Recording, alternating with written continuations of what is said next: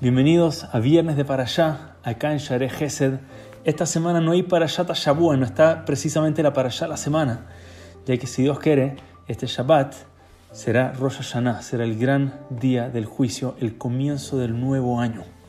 Y este año, por eso mismo, como cae en Shabbat, no tendremos el Zehut de escuchar el shofar, o por lo menos no en ambos días de Rosh Hashanah como nos hubiese gustado. Nuestros sabios nos enseñan que cada vez que suena el shofar, el Satán, escucha el shofar y empieza a temblar. Empieza a tener tal nivel de miedo que queda paralizado y no puede hacer nada, no puede pelear, no puede acusar al pueblo judío, queda totalmente paralizado.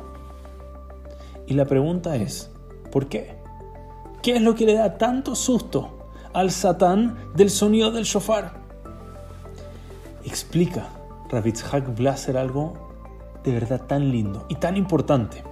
Dice Ravitzhak Blaser, la razón por la que el Satán le tiene tanto miedo al shofar es porque cuando lo escucha, cuando escucha el sonido del shofar, ¿qué es lo que piensa? Dice, este es el sonido del shofar que está sonando porque llegó el Mashiach.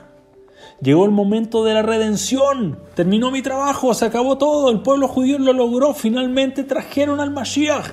Y ese susto lo deja totalmente paralizado. No puede hacer nada del miedo. Pero pregunta a Rabitzhak Blaser, no entiendo.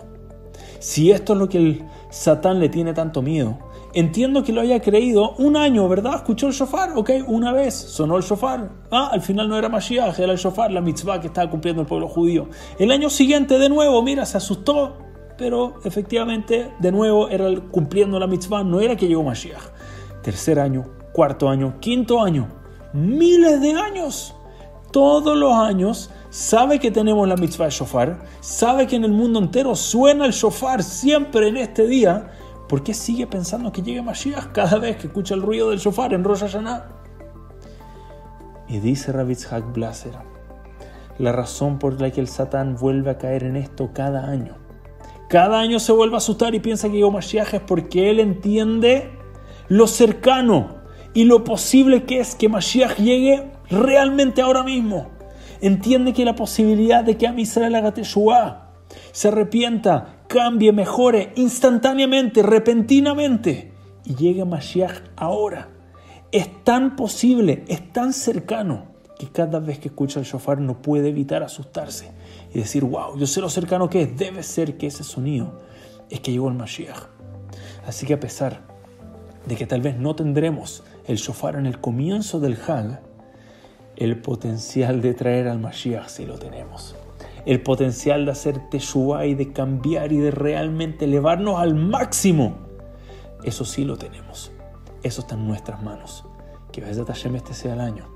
Que a pesar de que Shabbat tengamos el zehut de que este año sea la redención, sea la llegada de Mashiach Bezat Hashem, este año tenemos en nuestras manos el poder, la posibilidad de realmente cambiar de realmente mejorar. Ese es el significado de Rosh Hashanah, es el Rosh Shel Shinui, el comienzo del cambio, el comienzo de cambiar a mejorar como persona, mejorar como Yehudi, mejorar como pueblo, mejorar nuestra relación con nuestro Creador. El comienzo es ahora, que tengamos el Zehut de realmente sentir ese cambio, de realmente acercarnos a nuestro Creador. Y Bezat Hashem que tengamos el Zehut de pronto traer la redención. Que todos tengan un año de verajá, de dulzura, y de puras cosas buenas siempre. Be'ezat Hashem, año de para todo Israel.